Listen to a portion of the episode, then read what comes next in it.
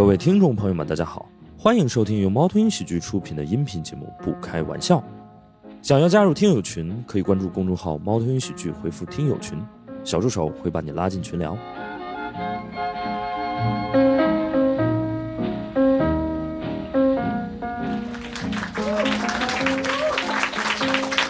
欢迎大家来到《不开玩笑》，我是主播史岩。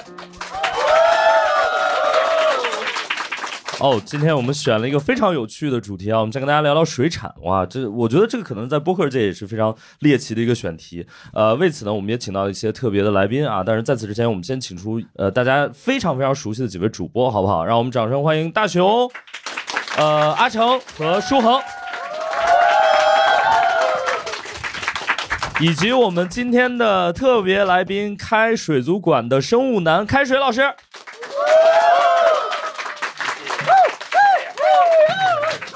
哎，开水老师，呃，跟大家打个招呼吧，因为今天是第一次来我们这个，不开玩笑，对。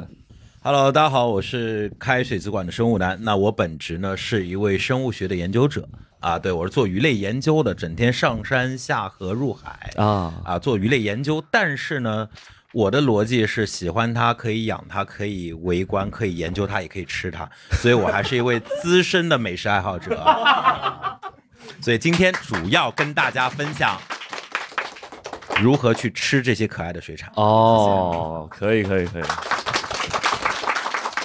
特别开心，因为我跟开水老师其实也是微博网友，之前一直在微博上有一些联系，呃，包括开水老师一直也有一些这个心思想要去涉足这个脱口秀圈儿啊，至少今年上半年吧，还有这个心思。这是下半年了。对对对，就就现在又死灰复燃了嘛，所以这次就是刚好请到他，就是之前我也我也我也呃一直看他的一些微博，确实很专业很专业。对，其他几位朋友也跟大家还是打个招呼吧。哎，大家好，我是阿成。好那个今天来是作为一个吃货对，因为其实这个话题我也不是特别了解，啊，因为我我家虽然说呃我是在常州长大的，然后常常州可能会吃一点河鲜什么的，但因为我家比较穷嘛，所以说 涉足也不是很多。今哎，天来开水老师，习一下常州在这个水产界还是有地位的，对不对？常州大闸蟹可有名了。哦您知道那个旧中国民国的时候，嗯老百姓太穷了，没东西吃，吃大闸蟹取暖。哎，您这应该可以吧？嗯，对我现在不可以了，时代不同了。我现在吃那个康师傅的海鲜方便面，也差不多吧。就吃一味儿是吧？对对对。然后舒恒也跟大家说，呃，我就呃叫舒恒，然后我就是普通的一个青岛人，然后所以青岛就是中国水产界的耶路撒冷吧？对，青岛必须是的啊啊！水科院、黄海所，还有中国海大的所在地。啊，哎哎哎，这个地位很高啊。而且我我一直有这个疑问，说青岛这这海鲜特别好，说冷水海鲜，但是我觉得南海那海鲜它种类更多啊，种类多不见得就好吃啊。哦，是吗？但是我们那儿，好吧，嗯一个青岛人体现出来的海鲜自卑啊！好，大雄老师作为一个老北京，今天是以什么身份来的？我、呃、也是个吃货对，而且我我就是呃很喜欢做饭，但我其实一直做不好鱼，可能也是因为实践机会比较少吧。对，嗯然后今天也是来学习一下烹饪技巧这一块的，啊，哦。对，学的更垂直一些。对嗯烹饪技巧我有话说，嗯嗯嗯，我在家里啊嗯做饭，厨房最多让我进三天。啊，我做海鲜可厉害了。嗯嗯嗯啊，别说什么清蒸啊、白灼啊、啊水煮啊等等等等，越是清淡不放盐的啊，不放料的，我越是在行。所以做到第三天，家里人赶紧出去，你赶紧出去，这厨房跟你没有关系。哎，所以就是比如说，如果自己在家做，其实越是简单的处理方式越好，是吗？呃，给大家科普几个简单的方式，嗯特别方便。就比如说我们老师刚刚提到家里怎么做鱼，真香是个好东西。哦哎，绝大多数标准规格的鱼啊，花刀之后七分钟就够了。哦，大规格可能要处理一下。还有那螃蟹特别容易，嗯设定十五分钟，帝王蟹活的再爬，别切了，丢进去 啊。然后那螃蟹，哇呀要夹人了，特别麻烦，别开绳子，整个往里一丢，哦十五分钟 OK 就 OK 了。明白哦。所以就买一个蒸箱，其实就 OK 了。对，呃，我我我这不是为蒸箱代言啊，没关系，没关系，我们这个台从来不 从来从来不忌讳这个，我们就怕没有这个找我们。对，嗯，对，然后那个之前跟开水老师呃聊了一下，他有一个提法我特别喜欢，就是说对于这个呃小呃这个生物来说啊，他他提了一个生的怎么着，熟的怎么着，呃，我 就是你怎么去爱一个动物啊？我对动物是有大爱的，因为我是做生物研究、做生物保护的，对，所以生的善待，熟的光盘，是我觉得大爱无疆。什么生的善待，熟的光盘。啊？我觉得这个八个字儿我们应该出一个周边，你知道吗？这个可以，生的这个善待，熟的光盘。对，就是他活着的时候，你好好对待他。对，如果他那个就是呃以吃为目的，就是就把它吃光就对了。没错，就不要浪费食物。哦，可以。哎，那个开水老师本来就是学这个专业的是吧？对，我是本科学的就是动物科学啊，是在这个浙江大学啊，对，浙大啊，也是国内 top three 的之一之一啊。这个是真 top 碎。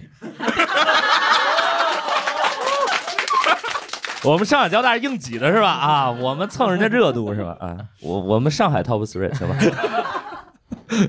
对，你是就是当时自己就填的这个专业，你就真喜欢？呃，我应该是我是零二年的时候念哦的本科，嗯哼，当时我应该是我们全校所有学生里唯一一个自己选专业，而且有且只填了这一个志愿的。哦。水产养殖。还是什么 动物科学。谢谢。啊？动物科学。不是那没有那么功利吧。对，因为我们学校就在浙大对面啊，我母校就在浙大对面。哦哦哦，我们学校有一个有一个说法，就是考败去浙，就是高考没考好，所以我就去了我们对面。哦，就是你高高中，就是说考败就去这儿啊？对对对，因为我老师们都以为我应该去的是生命科学，哦结果我那考出来那分数，嗯，好像有点问题。OK，老师就说你改俩字行不行？啊，行，我就最后填了动物科学。哦，动物科学哦，所以就是去生命科学又怎么样呢？石老师，哎，这我有发言权，石老师。生命科学是二十一世纪最重要的专业。我当年就是听了这个话才去的。哎哎，你我还是填错专业。你要是填生命科学，早就来说脱口秀，还用等到今天？我当年就是学的生命科学啊，所以就是自己真的很喜欢。嗯，你自己养养动物吗？养宠物吗？我是从小自学专业，我小学、初中把所有的大学生物的专业课程都学完了。哦，然后我家里养了很多很多的动物。比如说，呃，你喜你喜欢常见的还是猎奇的？比如说我家里，我家里这还得掏手机是吧？不不不，给大家分享一下，我觉得很有意思。比如说我家里有一个鱼房，然后里面有，哇，然后里面最大的鱼缸有三米四，然后有二十多吨水，然后养着上千种鱼你在杭州的家里有一间房，专门是养鱼的，啊。对，就海王。不是海王是 Frank 在上海，哎怪不得人家家吃的鱼新鲜的，就是从出水到上桌，啊，什么三呃多少分钟啊？啊，不用不用不用啊我们我们住河区房，一般直接上单，一会儿就送到家。OK，嗯，哦，所以家家里养了好多好多鱼啊，有一有一间屋子多少平米啊？呃，就二十平，那给大家感受一下，就二十平。一部分的鱼，最贵的一条多少？也就一两万而已啦。哦我们现在很多脱口秀演员住的房子都没有二十平。这么辛苦啊！我以为我们科普博主已经是最寒碜的那类型了，各有各的寒碜吧。太不容易了。阿成住过小于二十平的房子吧？应该。呃，合租肯定是住过呀，对对合租肯定是住过。嗯嗯现在不是了，现在突破二十平了，具体多少不方不方便多说啊，反正比二十平多。他自己都得占两平。呃。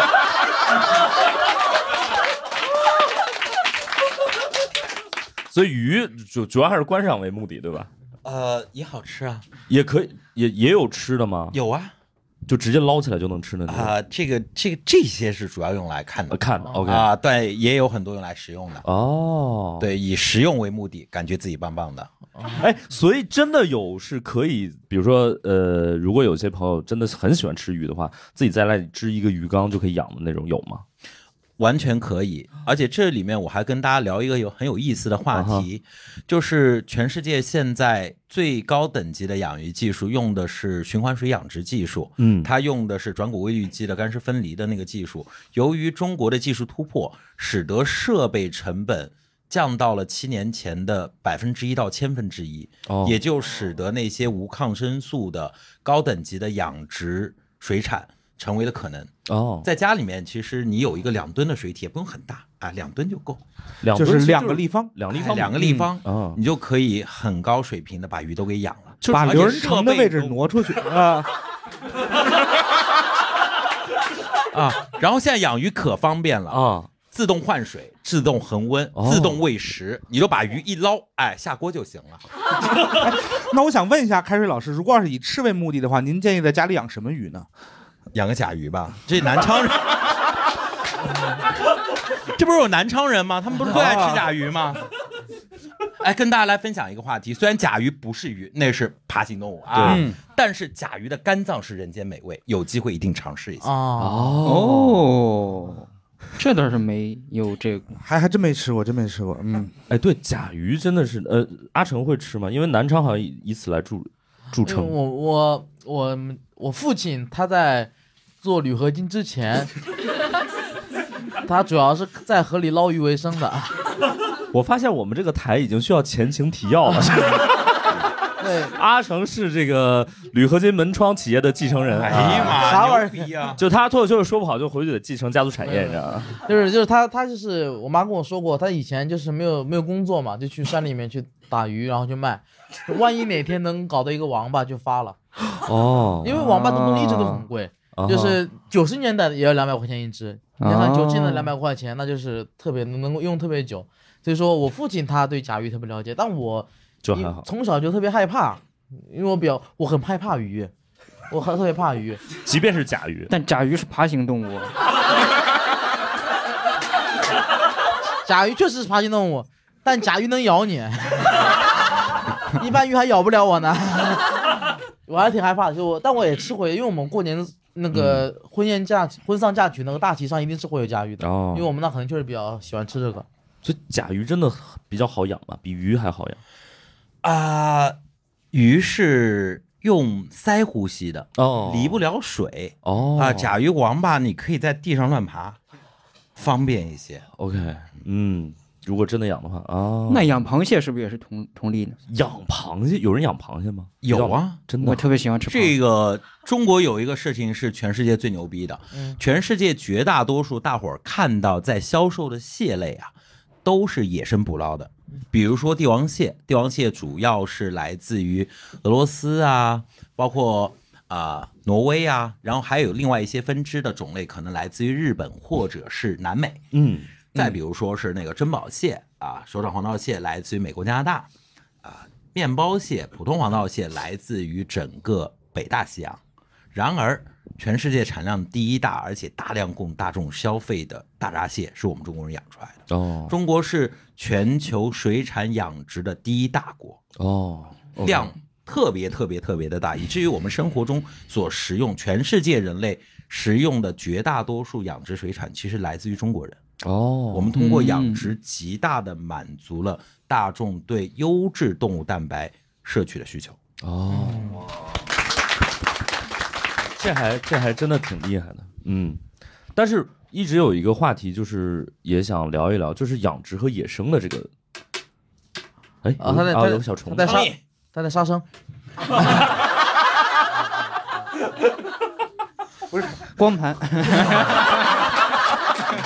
您来，我们这个演播室进了一只虫子啊，要么然后我要现在来来，跟大家来说一下基础的逻辑。光盘的前提是彻底熟食，安全无忧。啊，他说的，他说的，那那个不妨请这位老师那个尝试一下。哎，你吃苍蝇刺身是吧？拿打火机烤一下啊。也不是不可以啊，虫子特别好吃。哦，是吗？虫类所有的虫类，它是最优质的动物蛋白来源，对。哦。而且它是对环境影响最小的，无非就是大众看着不太好看。水产里面也是包含虫类，就啊我刚刚已经把书带给大家了，其实可以翻开，里面有一页，我们也指着水生昆虫，嗯就是水里面也有很好吃的昆虫，比如说广东人爱吃的龙虱哦。啊，金边龙虱那就是味味道特别好吃的一款昆虫，OK。啊，有肉味儿。我们对昆虫很多的需求就是有甜味、有肉味儿，哦，然后特别难吃的呢是蜻蜓啊这些的若虫，那就是一壳，跟蝗虫、蚂蚱一样，不太好吃。嗯还有一个特别好吃的齿鳞的幼虫，长得跟水蜈蚣似的，水里面有蜈蚣，这是在水底下的，那个也味道特别好。哎，我们回到说养殖跟野生吧，我我我现在插开去问你另外一个问题，所以你吃任何东西，你没有什么心理负担是吗？就是它长得奇形怪状，你也觉得无所谓。我对所有的肉类几乎来者不拒，但是由于有那么多的听众们，必须要跟大家认真的科普。虽然昆虫是极其优秀，能够解决人类对于动物蛋白摄取的需求，但是实际没有推广的很重要原因在于人群中有相当比例是过敏的。啊，它是一个过敏，对哦高蛋白嘛，whatever 无所谓。哎，你有吃过那种特别奇怪的，比如说你都不认识的，有吗？你基本上，比如说吃呃这个菜，基本上你都认识这个鱼。那如果你不认识，你敢吃吗？吃了再说呀。先消灭证据。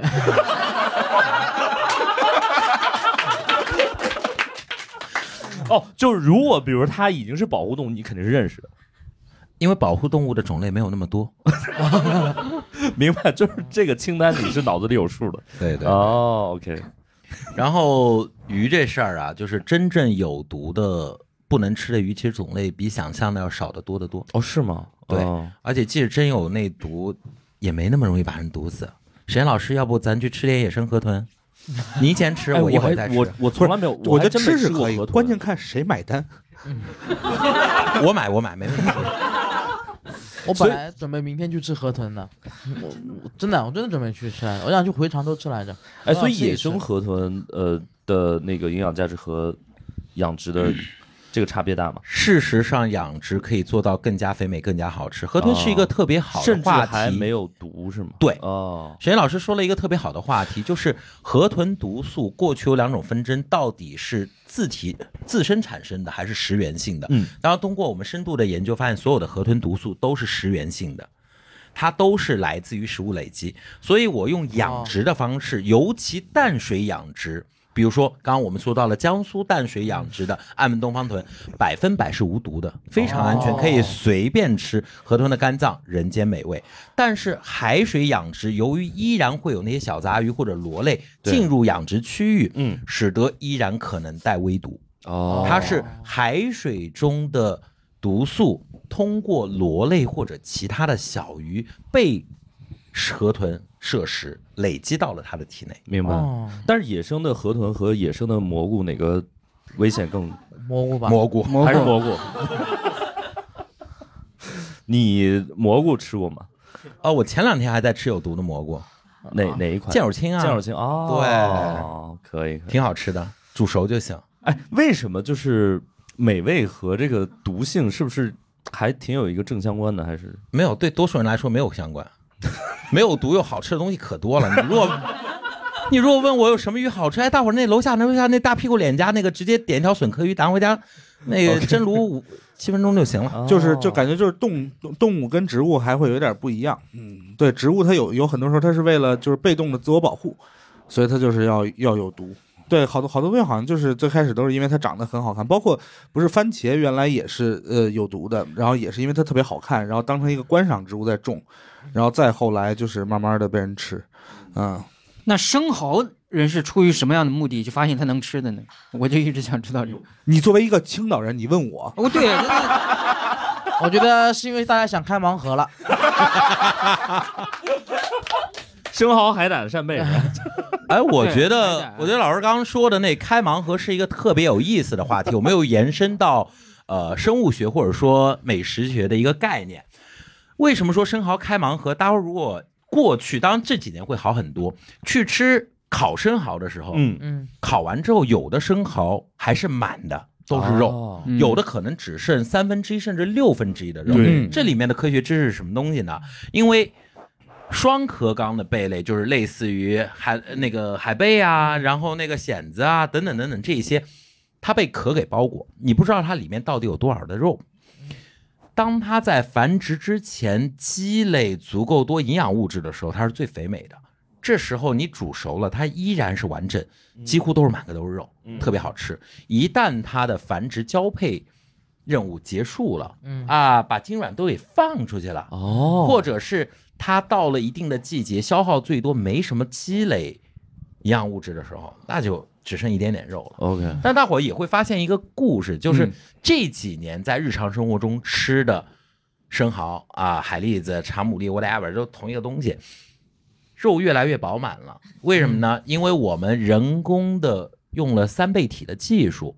就是正常的是两倍体的生蚝，哎，通过物理处理变成三四倍体，然后再一个杂交变成了三倍体。三倍体的贝类它是不繁殖的，所以它是可以长时间保持相对肥美的状态。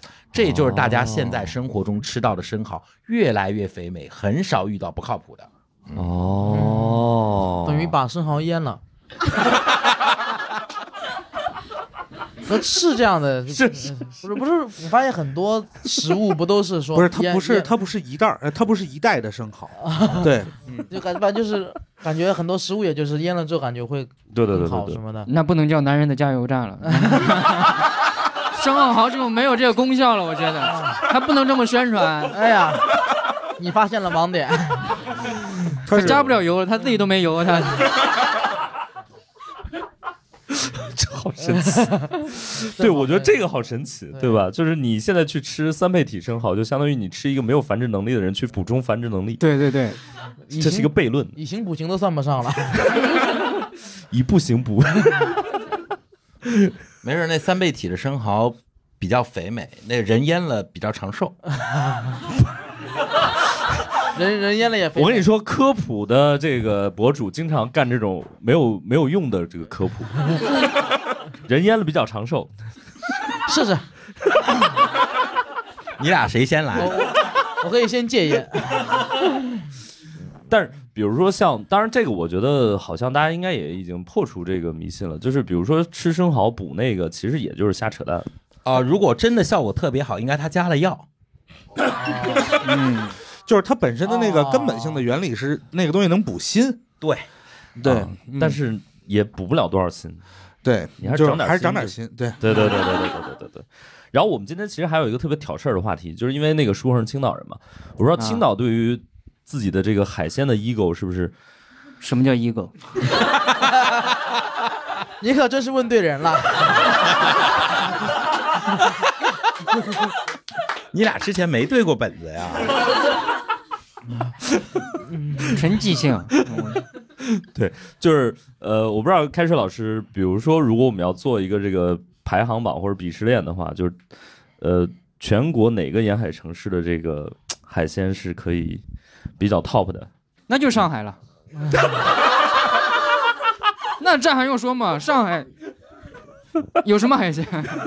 大闸蟹崇明岛、嗯，奉贤嗯海鲜可好吃了，我给你推荐几家店。是吗？哦，OK，但上海不都是泥海吗？没关系，你可以去新荣记啊。新荣记 在上海的海鲜店怎么就不算上海的海鲜了？嗯，啊你可，以在那要这么说，那河马海鲜也也算可以 没问题。谢谢为我们河马做广告，您是河马的，我是河马的顾问。哎，谢谢谢谢。他自己家里养了个河马，他 河马确实还不错。我昨天跟河马录了个播客，然后当时我们另外一位主播马军说他要鼓动河马成立美食研究院，让我当客座 客座吃货嘛，我觉得这身材绝对符合。所以你你自己心中有一些排序吗？或者有一些偏向吗？哪些城市可能会更？我觉得既然有青岛的朋友在，我们可以是聊一个比较有意思的关于究竟什么样的海鲜好吃的话题。啊我不说具体的城市，开始端水了区域啊，不端水，完全跟端水没有任何区别。好了，我们先说一个最基础的话题。作为一个标准的浙江人，对我真的是浙江人，虽然说话不太像。嗯嗯，浙江一直对外会说东海的海鲜最好吃，哦宁波舟山的海鲜最好吃，嗯有没有道理呢？嗯古代是有道理的，哦，尤其是近现代、明清时代以及更接近的时候，嗯因为古人直在直到现代之前，大家其实是没有冰箱这个东西的。哦没有足够的冰块以及冰箱去保鲜。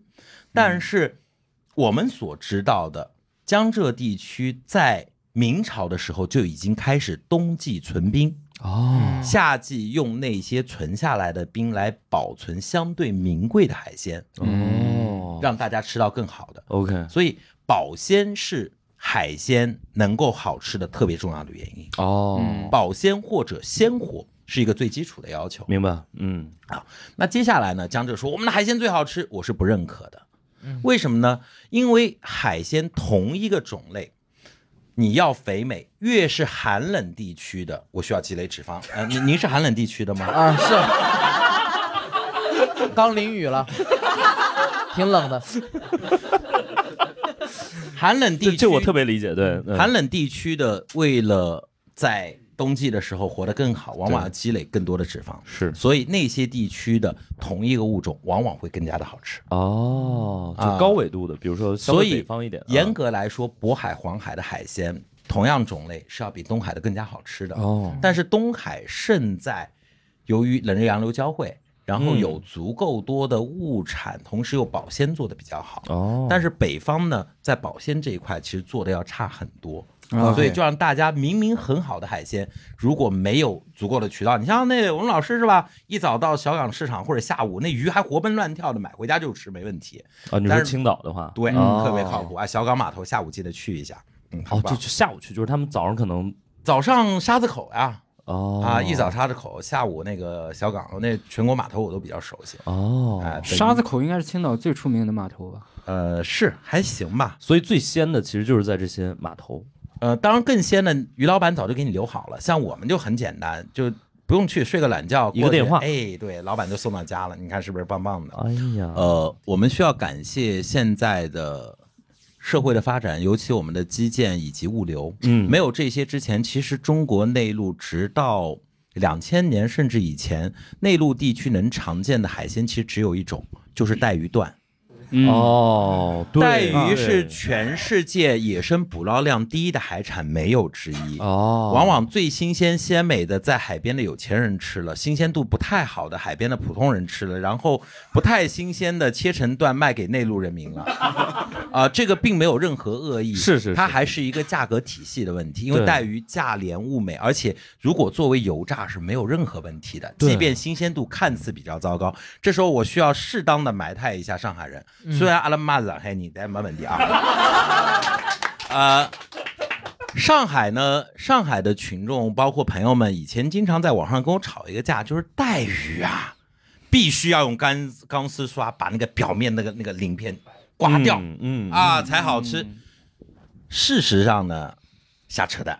啊啊带鱼表面啊，锃亮锃亮的，尤其活的钓出来带鱼跟镜面一样，它就是鳞片啊，营养特别丰富，特别好吃。啊，不管是清蒸、酱油水，甚至你油炸都 OK。嗯，但是为什么上海人过去会有这样的习惯要去刷表面呢？也是因为过去的交通物流不方便，嗯使得上海这样的看似沿海的地区拿到的带鱼已经不够新鲜了。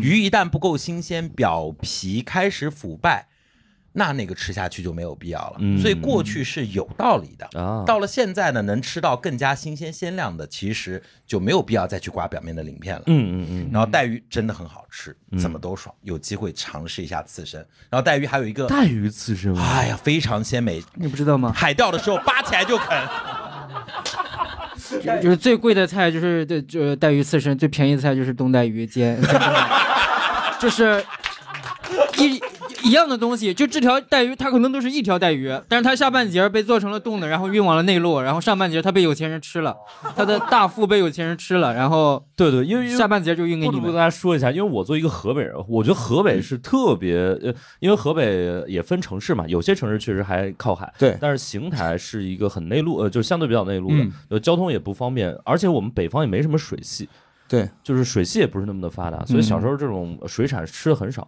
冻带鱼是我小时候为数不多就是印象都特别好的一个水产，因为我觉得炸带鱼太香了，没有问题。所以我觉得水产品，所以我从来没有意识到说哇，这还有刺身哇。所以水产品这个事情，我觉得始终是一个丰俭由人的状态。大家就知道，绝大多数水产品的营养并没有那么大的差异。啊，你有钱的可以去选择最贵、最好吃，你觉得最好吃的。然后你即使经济很一般，你可以买最便宜的，嗯其实营养也是不差的。嗯甚至我们经常说一个，对于内陆的朋友来说，鲫鱼叫做平民的劳斯莱斯。为什么呢？哦虽然它有叉状的肌尖刺，可能把您送到医院里，可能把我送到医院里，可能把大家都送到医院里，用 啊用那个我们那什么科学的镜子，方法哎，对对把它给去出来啊。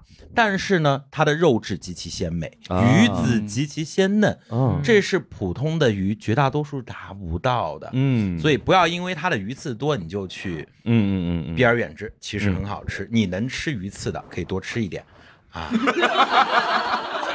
对，鱼刺你吃，鱼肉我来，谢谢。然后如果实在不会吃鱼刺的话，鲫鱼还可以做成酥鲫鱼，到最后就连刺带肉一起就给吃了。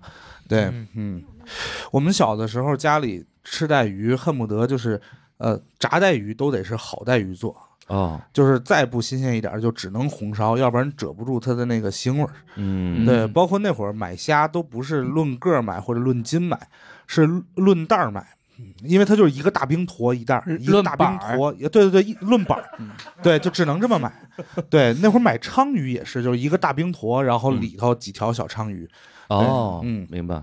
呃，还有还有哪位朋友想分享一下吗？嗯、要不这么多人，嗯话题比较多，我一会儿再回头把细节再说。喂，我是那个蓝胖子，对，然后我我是山东济南的，然后我 看着孙双说：“我是山东济南的啊。”来，您济南人给说说海鲜应该是水产，对啊 然后在济南的话呢，我们一般的都会吃两种鱼，一种的话呢就是黄河大鲤鱼。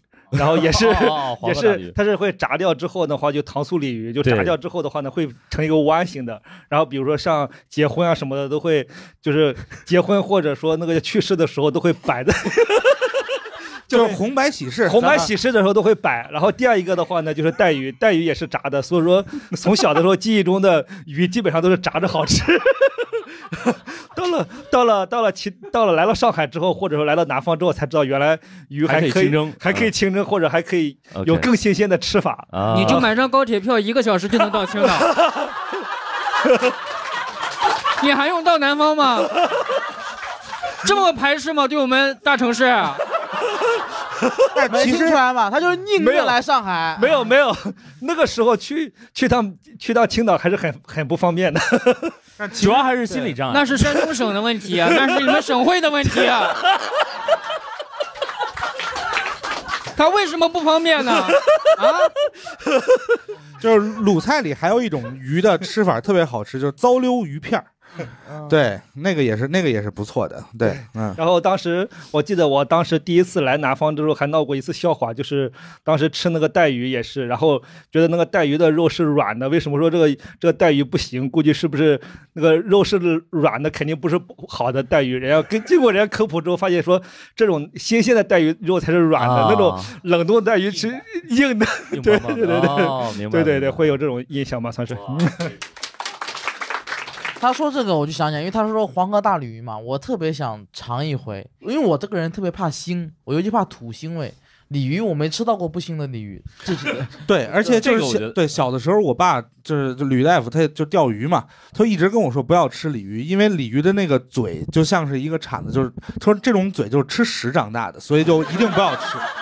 对，啊，鲶鱼也是，鲶鱼它那个嘴更更宽。为什么吃产就跟屎有关呢？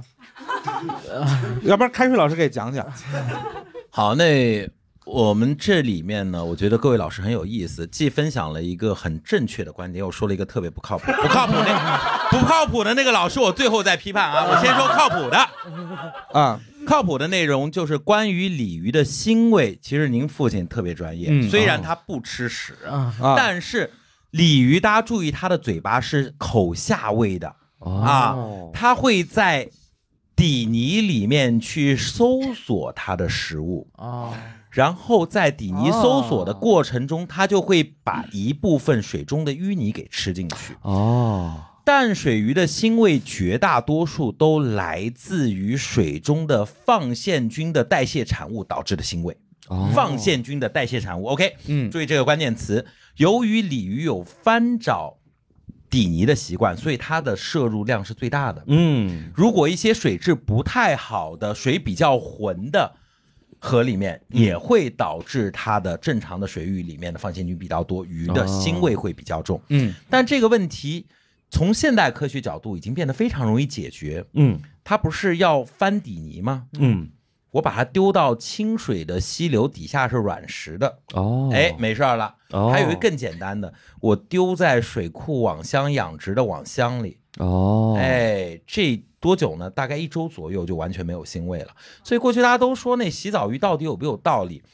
以次充好是真的有可能的但是吊水或者短时间暂养会使得它的腥味大大的降低，哦是有科学道理的。明白 OK 了。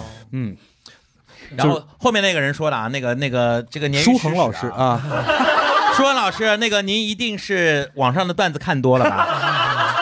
不是吗？我我我从小到大说都说是鲶鱼很脏，然后不要吃。那么您知道世界上有多少种鲶鱼吗？哦，那你要这么说的话，那个这个世界上不光有好几，他还有两种山东人呢，他还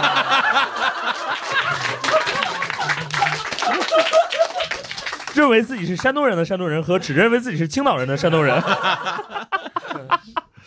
好，那么说的特别好，就是跟大家来解释一下，所谓的比较腥味重或者被人认为比较脏的鲶鱼，它是原产于非洲的，叫做埃及唐狮或者叫胡子鲶。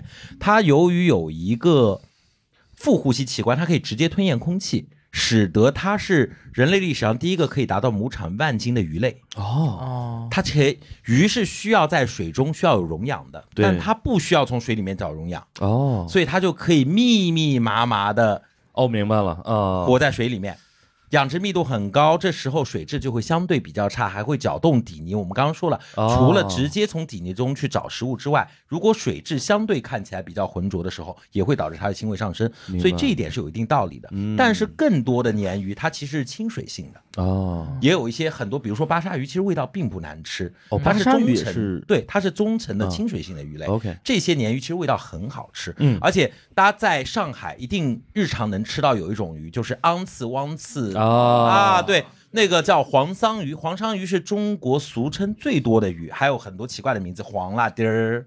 啊，黄丫头、嘎牙等等等等，whatever，天南海北中国都有分布。嗯，这种鱼特别好吃，它也是一种鲶鱼。哦，再比如说很好吃的江团、鱼钩、长吻威，哎，那也是一种鲶鱼啊，那也是鲶鱼啊对，，甚至大家现在日常吃的特别多的所谓的回鱼，从美国引进的斑点叉尾回、斑针回。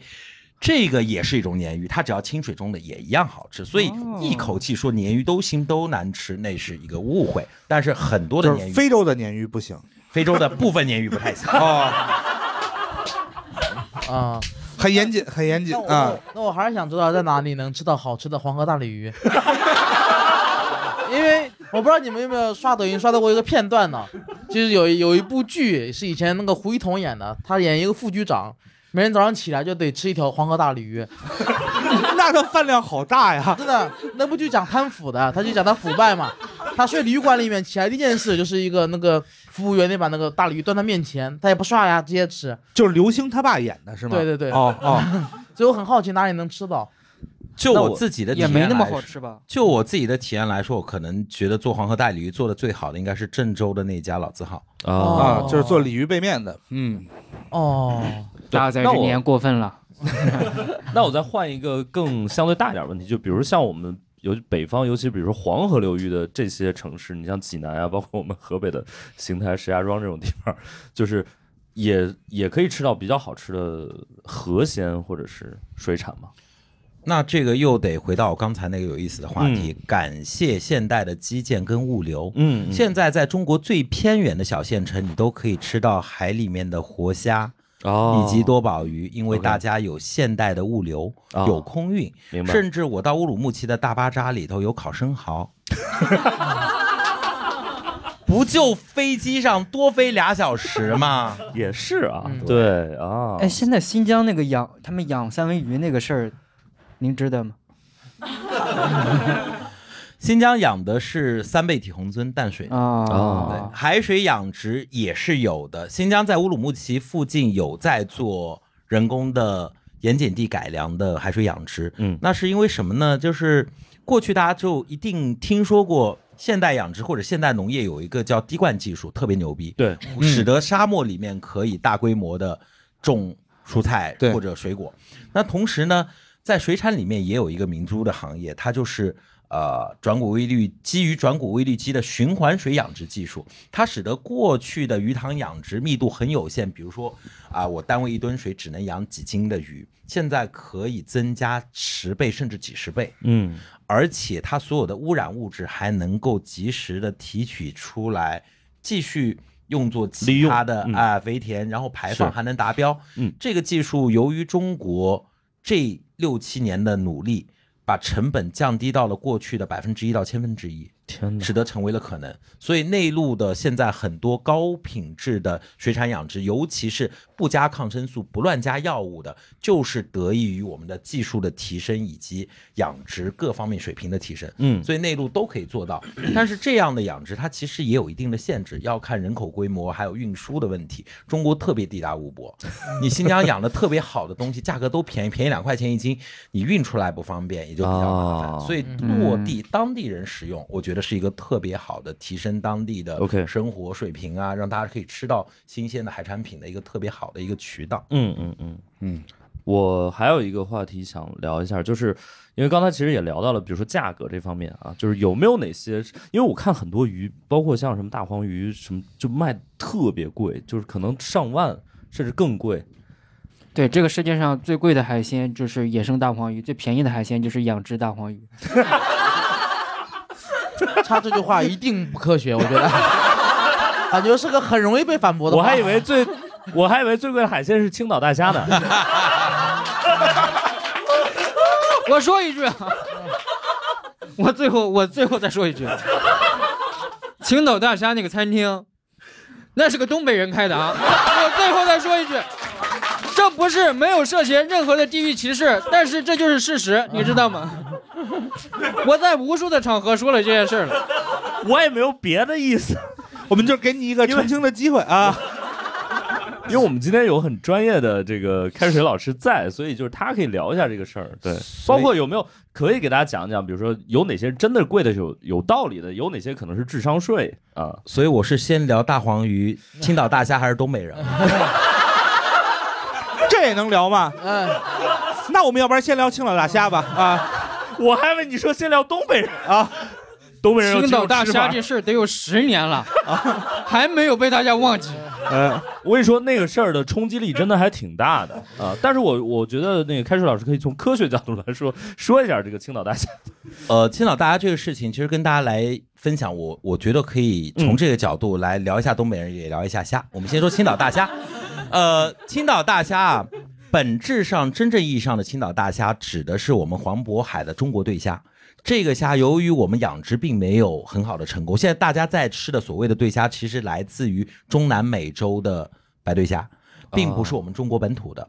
而中国对虾由于没有养殖成功，所以价格越来越贵。现在哦野生的青岛大虾大规格的单只，我们在渔船上拿已经是超过一百了。哦小规格新鲜度一般在码头边拿也要几十块钱一只，一只大概有几两？呃，从一两多到两三两、二三两都有，一般五十二两左右的虾，一只就很大，差不。多就是这么大。对儿虾它是一一对儿般是一对儿卖。对着卖，啊但是两只都是雌虾。有那么 say，这是对儿虾，它的雄虾，这个我有点班门弄斧，它是 不是，它是研究鱼类的，你不用害怕啊。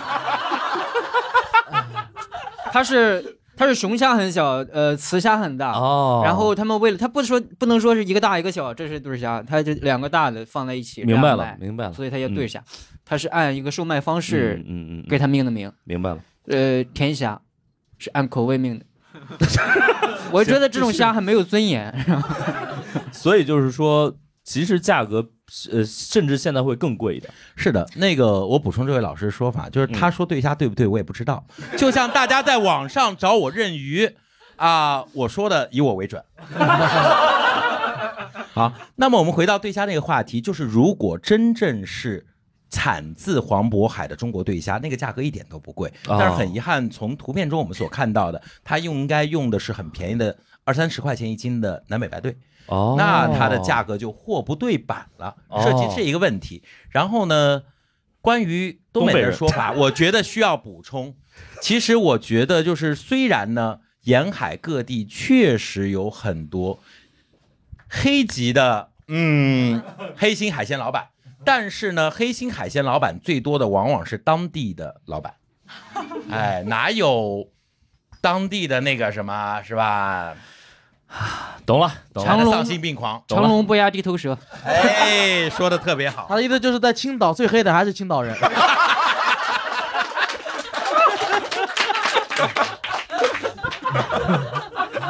但是有时候是质量和数量啊，对对对对对对，也不是所有的鲶鱼都腥嘛。对吧？然后我觉得说到了虾类里面有可以跟大家分享一个很有意义的，因为虽然在座的基本都是啊九零后、零零后是吧？但是呢，我相信会收听我们节目的有很多是孩子的家长，哎就是。就是大家一直在各种渠道来问我，究竟什么样的水产品是最安全的？因为鱼类里面的知识比较多，从头说到尾。今天我估计时间不够，是我说一个最基础的，虾是常见水产品里最安全的。哦因为虾是环境指标物种，就是一旦水质恶化，最早死的就是虾。哦甚至水产养殖过程中合法的药物稍微过量，嗯可能整塘的虾都死亡了。哦所以对于普通人来说，虾是几乎最安全的水产品，生长又快，营养又好，有害物质几乎很少。哦，所以水产品里面虾是最推荐的，不要听网上的某些人在那儿胡扯淡啊，都乱用药物，虾是不需要的，是整体最安全的。但是一定要提醒注意，就是虾是非常容易过敏的，人群中虾过敏的比例是接近百分之二十的一个标准。啊。对，虾也是一种虫子嘛。呃，它它只能算是节肢动物门，但是它跟就是你虫子要怎么定义？对，那人类这是我的专业，啊。对，啊不是这个生活的意义要跟开水老师说一下啊，就是我们呃今天这个学历水平就属于天上一脚地上一脚，对。本科、初中、研究生、初中、本科，哎我这学历学历水平可以啊，没问题。平均已经达到本科了。嗯，但我比较谦虚啊，我不乱说话。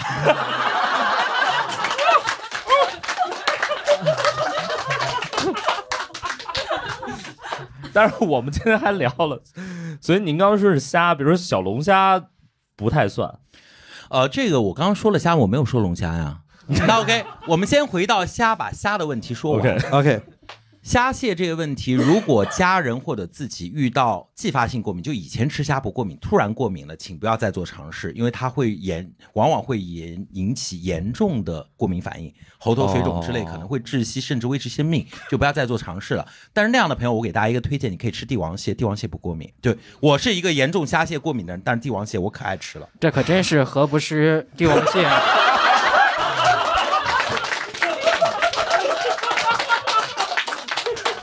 突然觉得对虾过敏是一个富贵病了。对对对，刘哥说，哎，我租房子过敏的，我住大平层一点都不过敏。啊，当然，另外一个角度就是，如果是天生小时候就有轻微的虾过敏的话，其实可以试一下，比如说青蟹之类的物种，就可以试一下脱敏反应，因为虾蟹真的是人类生活中特别好吃又特别鲜美的种类，嗯值得大家推荐。好了，那么我们开始说小龙虾。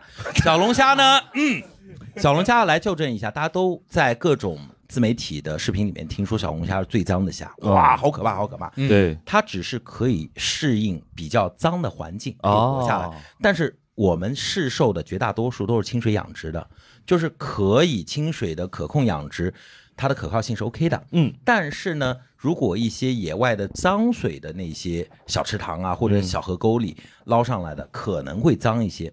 然而，它依然比其他的物种安全一点。为什么呢？虾蟹有一个特性。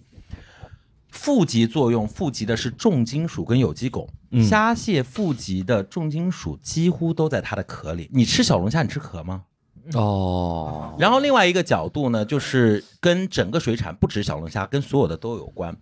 营养物质的富集往往是会在肝胰脏，肝胰脏就是蟹黄啊，然后比如说鱼头，再比如说鱼皮、内脏，营养物质的富集在这些内脏器官会比较多，同时有害物质的富集也会比较多。所以你如果吃小龙虾特别不放心的情况下，你可以只吃肉。哦，啊，那好吃的蟹黄，对于家里有孕妇或者小朋友，你就不要吃了。明白老狗逼无所谓。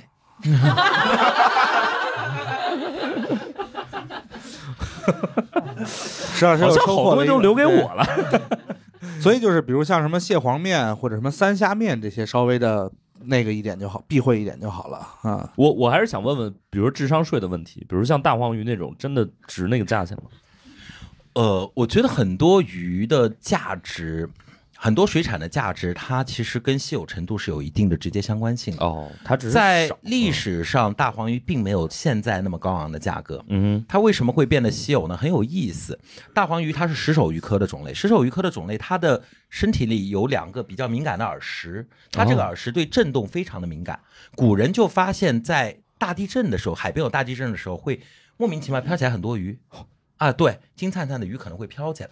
然后现代人呢，发现，哎，我用敲鼓模拟地震的方式，哎，居然鱼都浮起来了。所以在特定的历史年代，为了满足大众的蛋白质需要，哇，渔船咵出去一整圈，开始打鼓，鱼都哗啦啦在浮在浮在表面啊扑腾，然后你用网一捞就捞回去了。哼，就因为这样的捕捞，再加上后续的我们一些围海造田，破坏了它的栖息的繁殖环境，啊所以使得大黄鱼变得很少，哦野生的大黄鱼就变得越来越贵。OK，但是呢，野生大黄鱼是不是一定那么推荐呢？我觉得其实对于普通人来说，我们刚刚一直在说养殖的三文鱼、养殖的金枪鱼特别的肥美。如果你喜欢吃肥美的质感，养殖的完全可以满足，而且价格特别便宜，十几块钱一斤。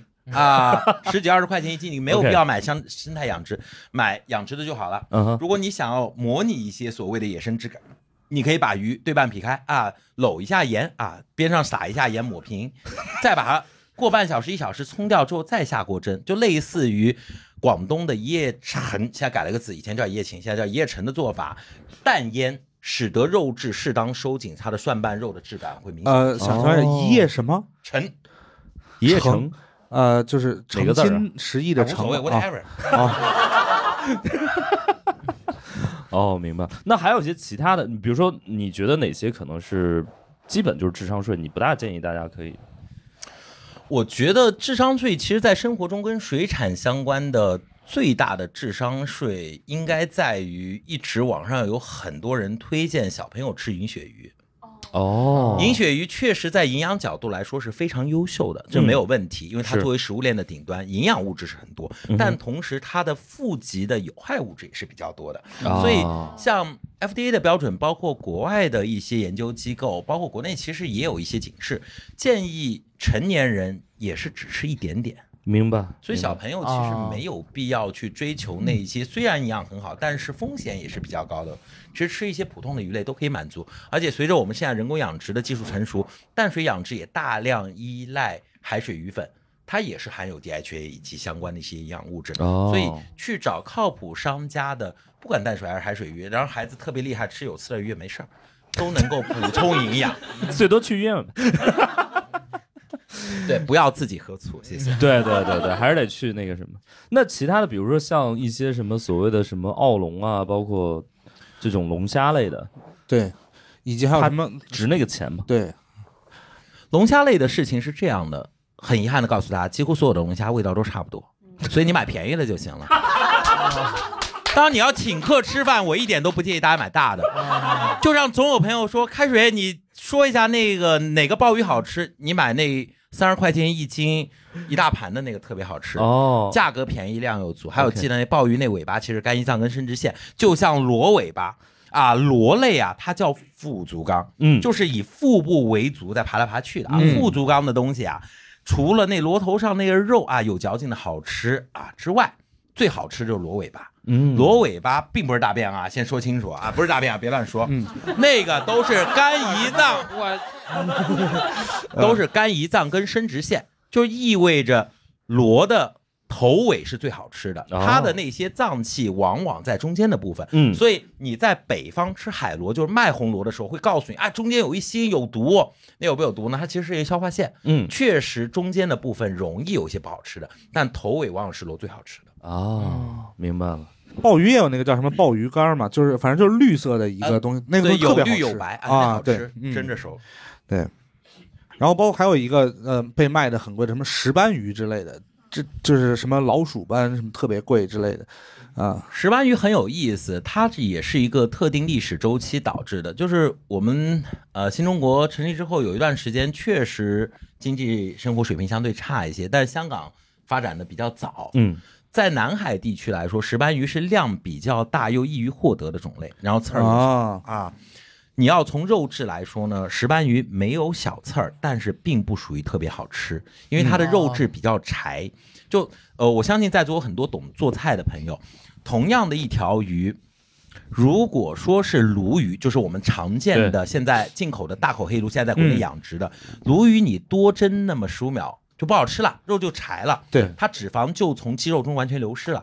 可能桂鱼可以多蒸半分钟，然后笋壳鱼特别牛逼，可以多蒸两三分钟。哦石斑鱼是火候特别难处理的，它的脂肪会及时的从肌肉中流失。哦，但也有一些鱼特别牛逼，比如说那个南方的那个马友、马拔啊，那个嗯有一有很多种类是即便蒸熟依然非常好吃的种类，而石斑鱼普遍属于蒸熟特别难吃的种类。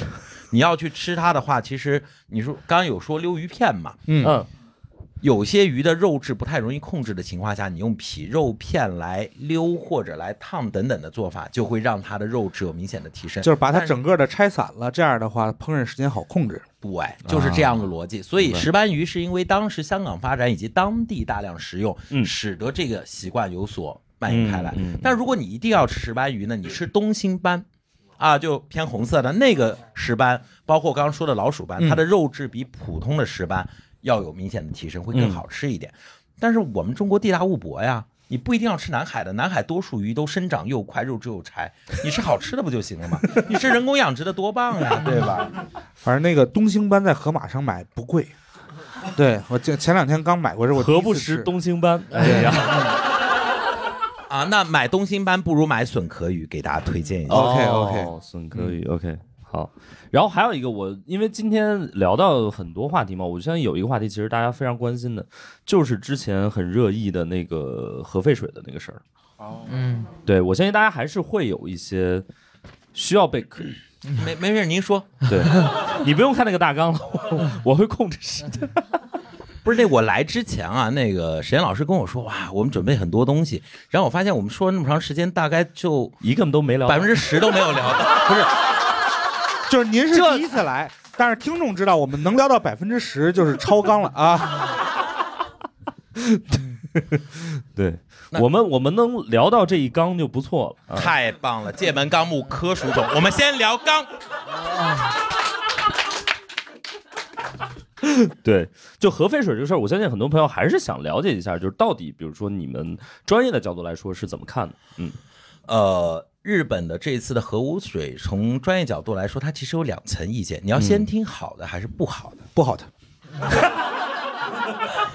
好，我们先说不好的话题。这个呢，跟我们常年做生态、做嗯呃生物资源调查是直接相关的。嗯，如果一家排污企业所有的水稀释之后说合格了，它就不算排污企业，全世界没有任何排污企业，是不是这个道理？就是你不能哦抛开浓度去谈这个东西是不是有问题。再说一个话题，如果一个排污企业，它设定一个点，它提供检测设备，让你专业机构去测，就算合格，那专业机构我要它干嘛？就是你不能又当运动员又当裁判员。嗯，所以基于这样的逻辑，对于污染核心区域的禁止是合理的。嗯。哦，这个就像美国历史上的污水特别严重，在淡水，它的底泥再过一千年都不会干净。嗯。所以美国对于很多淡水河流的鱼类，美国环保署都是有限制的，建议不要食用，因为它底泥中的有机危害物一千年后还在那里，哦。鱼只检查依然是违规的，嗯依然是不达标的。嗯嗯所以它是有一定的道理的。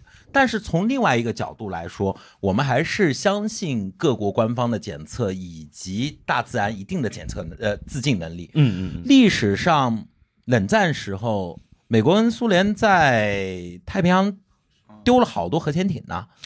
哦啊，对，就沉下去，一直没上来，然后还在源源不断的，哎呀，反应反应反应。对，这是这是一种情况。然后呢更早的时候，美国其实在太平洋做了无数的核试验。对，只是当时大家可能没有这个意识的。对，嗯所以现在呢，我觉得大众对于环保意识其实是提升的。对我觉得提起注意或者重视或者限定一些污染地区的水产品是有道理的。嗯嗯，但是更多的时候，大家其实对于普通的海产还是相对可以先进行尝试的。明白如果真的达到了超标的水平，我相信各国政府，不管是中国还是其他国家，自然会对公众有一个相对的说明或者警示的。而且就是能吃得着的，我们就放心吃就成了。对，暂时来说还是 OK 的。而且我我想说的是，是不是其实比如说国内的，包括上海的这种日料店，很多也都是国产的。史岩老师说了一个，史岩老师说了一个特别有意思的话题。过去由于都觉得刺身是以日本为尊，大家都是相信以日本进口为主。啊啊！但是要了解一个事情，刺身这个事儿是中国传到日本去的，嗯，对快呀，对不对？只是淡水鱼生由于寄生虫的问题，我们不推荐大家随便食用。啊，明白啊。虽然现在也有一些工厂化养殖无菌条件下，嗯基本可以达到生食标准，然而绝大多数淡水鱼的刺身是不推荐大家食用的。嗯，嗯然而，我们还是说一个话题，是有消息，日本出口海鲜的第一大的走向到的是中国。嗯，那中国出口海鲜第一大的消费国是哪里呢？是日本，数倍于日本。然后，甚至相当长一段时间内，国产的优质海鲜到我们的海关的保税仓转一下，贴个标就回来了。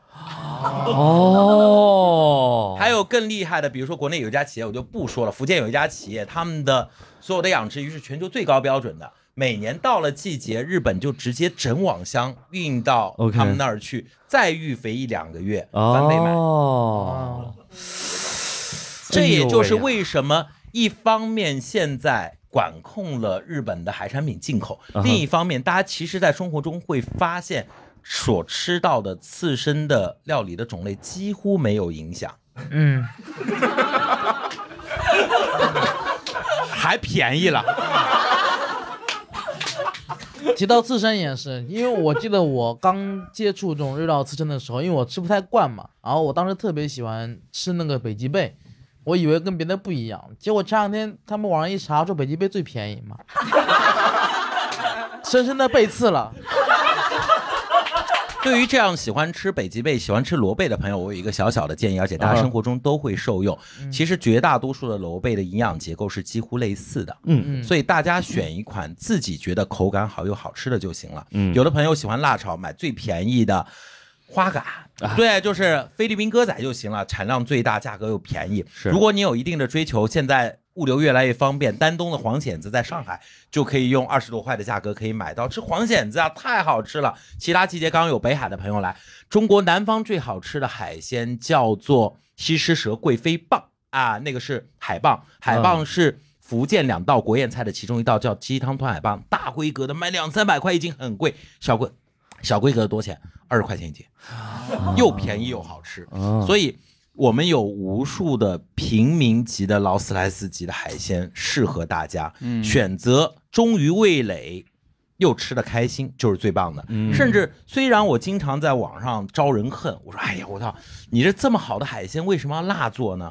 因为因为海鲜做辣味，它往往可以掩盖很多的不新鲜。然而，如果你拿到最新鲜的海鲜，你做全辣又怎样？嗯，你做烧烤又怎样？你油炸也无所谓。嗯，明白明白。哎，我所以，我听出来一个小小的结论，我不知道我总结差不多，就是你没有必要去追求那个个头的大小，对吧？没毛病。嗯，性价比高就 OK 啊。嗯，我也就是感觉就是，不管鱼虾什么，就是感觉营养价值都差不多，你找你最喜欢吃就行，必没必要找最贵的。哎，那我还问一下，比如说我们现在如果去日本旅游的话，其实你的意思是说，我们在店里吃的很多其实是 国产的对，吗对？啊，很多呀，很多呀我记，得去去年有一个新闻，就是说日本有一家特别出名的鳗鱼店，然后那个鳗鱼生产地，他就说是日本本地的，是国产的，然后他哦们，开始道歉，道歉了很多年。但是就是后来他，但是与此同时他又说，就其实那个国产的鳗鱼应该也是全球范围内就是养殖的水准最高的。嗯哼，嗯哼，对，就是那个鱼并不差，只不过就它产地它标的不不是，对吧？哦，嗯这个话题我可以跟上一点，就是大家生活中吃的有很多，就现在大家对预制菜这个事情一直非常的不感冒，甚至敌视的态度。嗯，但是有很多优质的产品，不管在欧洲还是在呃亚洲的发达国家，嗯早已经是预制菜的状态了。啊，比如说最典型的就是我们的鳗鱼，嗯，哦，日料店，嗯不管是日本的日料店、中国的日料店，或者全世界日料店的蒲烧鳗鱼，绝大多数都是包装的，而且几乎都是中国产的。哦，广东产的、福建产的，甚至江西产的都有品质特别特别好。这个甚至加的有点多余。我理解，因为我们大家会以为我们是个比较内陆的地方。对对，对对，那你们难。道不是吗？是啊，懂懂懂，我我大概理解。鄱阳湖都快干了。哦，都是中国产的。其对，所以大家其实哦可以在网上直接买包装的呃那个急冻的那个鳗鱼，而且都是烧好的，嗯它既有那个比较浓的那个甜口的，也有比较淡口的，在家里面用温水一温就行，微波炉一滴就行。哦 OK，足不出户就可以吃到，嗯，最好吃的，哎，啊，我我原来在日日料店干，我的工作就是把鳗鱼饭那个包装拆开，然后切成段放在鳗鱼饭上，然后，就是真的是这样，然后还要把冷冻的芥末章鱼给化掉，然后把那个包装拆开放在那个小碟里，然后，真的是很辛苦的工作呢。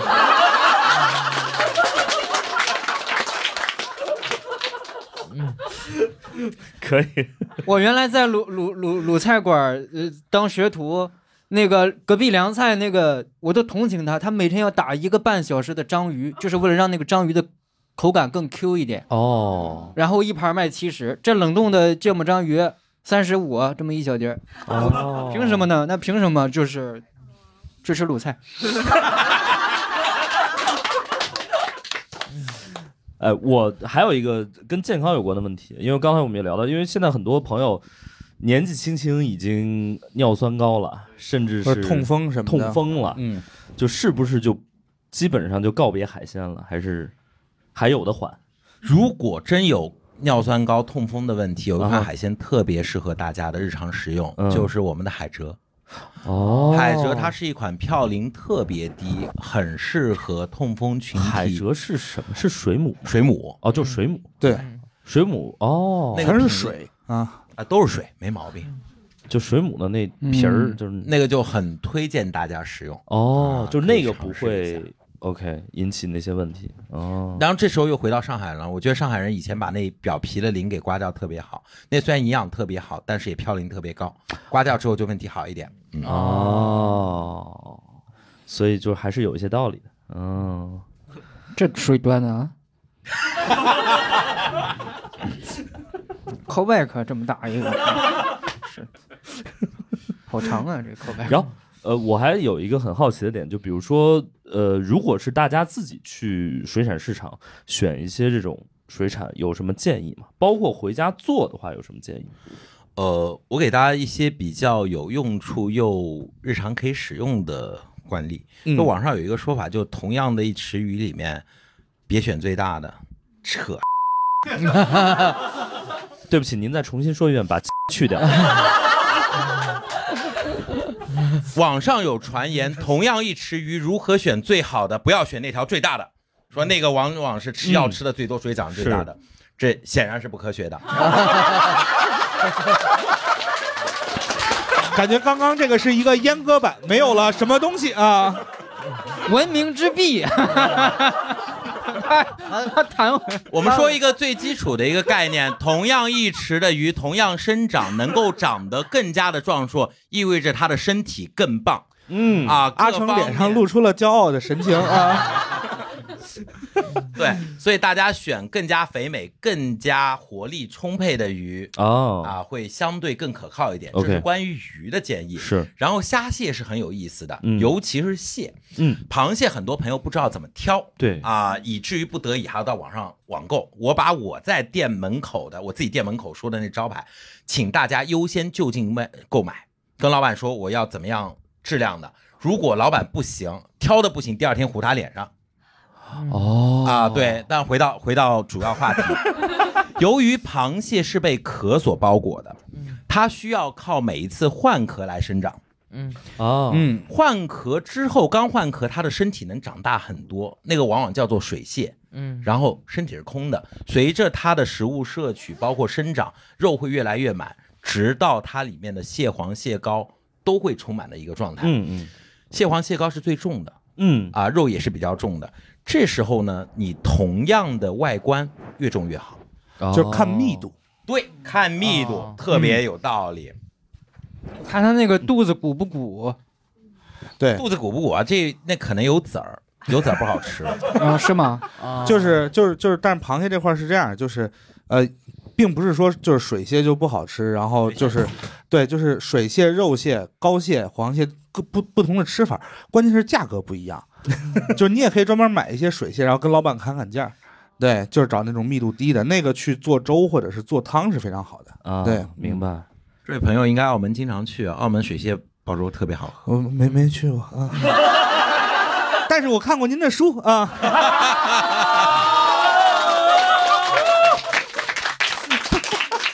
这水端的啊，对，螃不愧是水产啊，净端水了。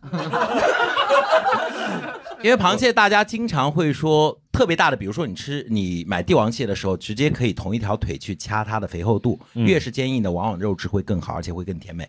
然后普通的蟹你不知道怎么处理的时候，就对同样外观啊，越重越好，同样重量越小越好，那往往是更加肥美、更加可靠。OK，嗯那我其实还有最后就是关于这个做法，是不是比如说，反而是真的说这个它本身好，呃，你比较简单的做法反而更能够体现它的原本的这个鲜。呃，往往是的，因为嗯海鲜、各类的海鲜到最后，鲜甜是一个标准的概念。嗯鲜甜在虾蟹里面的呈现方式，就是好吃的大闸蟹，那蟹膏是带有甜味的，啊它那个甜味是动物多糖的积累。动物多糖的积累比正常长身体要复杂的、麻烦的多。嗯嗯螃蟹为什么现在我们中国养殖的大闸蟹价格已经变得非常的白菜了？嗯，原因是大家发现野生的大闸蟹生长的时候，它既吃水草又吃虾螺鱼，各种都吃。但是我们在人工养殖的时候，只要喂豆粕、玉米之类的植物性饵料为主，干饲料就可以让它快速生长。但这样的蟹往往比较空，价格又比较便宜。市面上买到的很多便宜的稻田蟹就是这么来的。嗯，但是优质的蟹需要喂很多动物性饵料，动物性饵料你自己去捞也很贵，喂海里面的小杂鱼、小杂虾也很贵，然后差不多可能十斤才能转化成一斤，啊，这时候养蟹的成本就变得迅速上升。嗯但这样养出来的蟹营养充足，甜度更好，味道更棒。嗯哎，就是这么一个小小的概念。然后鱼也是一样，我更肥美的，不管是鱼肉的肥度，我有更多的脂肪啊，那个肉质更加的细嫩，还是我可以吃到很好吃的。你像这个季节鱼白可好吃了，就是那个雄性的生殖腺啊，嗯啊嗯，跟鱼子相对应的，反正都是棒棒的。哦，OK，就是人类嘛，毕竟是吧，那个对于嗯美好的蛋白质啊、胆固醇的需求是很无限的啊，对吧？那个毕竟大白呃大闸蟹是吧？大闸蟹的雄性那个白膏是什么？复性腺啊，啊具体什么就不说了。好，好我们很少有一期播客，我真的觉得就是干货太多了，以至于我们就是完全没有聊完。对，呃，所以也就聊了第一句，我们 好像就聊了一句呢。什么都没聊过，我对。，呃，开水老师呢，因为他其实肚子里东西真的很多啊，然后知识，我说知识，我是说，你说肚子里东西很多，刘仁成说，哎，那我也。对，然后那个开水老师最近也出了一本新书啊，叫做这个餐桌上的水产啊。这个如果大家有兴趣的话，可以看看。开水老师也可以再跟大家介绍一下这本书，好不好？真是很朴素的名字呢。对，越是朴素的名字越能。呃，原因是这样的，嗯，更早之前，呃，这本书其实我策划了二十年，但是在哦。我之前，我台湾的好朋友们他们出了一本《菜市场鱼图鉴》，啊。引进引进那个大陆，其实我是神教，哦。然后我出这本书呢，因为大陆的面积更大，天南海北既有淡水又有海水，而且各个不同区域它所喜欢吃的东西是不一样的，是。所以我们核心是一个做减法，啊大家可以在这本书里面查到中国主要菜市场所销售的百分之九十以上的常见海鲜，啊，或者近四种，然后可以用这本工具书非常方便的让你就近吃到好吃的。啊，对，所以如果大家下次去逛水产市场、菜市场，河马不知道去买什么的时候，欢迎带上这本书去，好不好？对，谢谢谢谢。好，谢谢，再次感谢开水老师，对，谢谢，谢谢大家。感谢大家收听本期《不开玩笑》，想要来录制现场一起开心，可以关注公众号“猫头鹰喜剧”，回复“听友群”，小助手会把你拉进群聊。我们会不定期在群内招募现场观众，每周在北京和上海还有我们的脱口秀演出，欢迎大家搜索小程序“猫头鹰喜剧”购票。更多精彩演出信息，可在公众号“猫头鹰喜剧”查看。我们下期再见。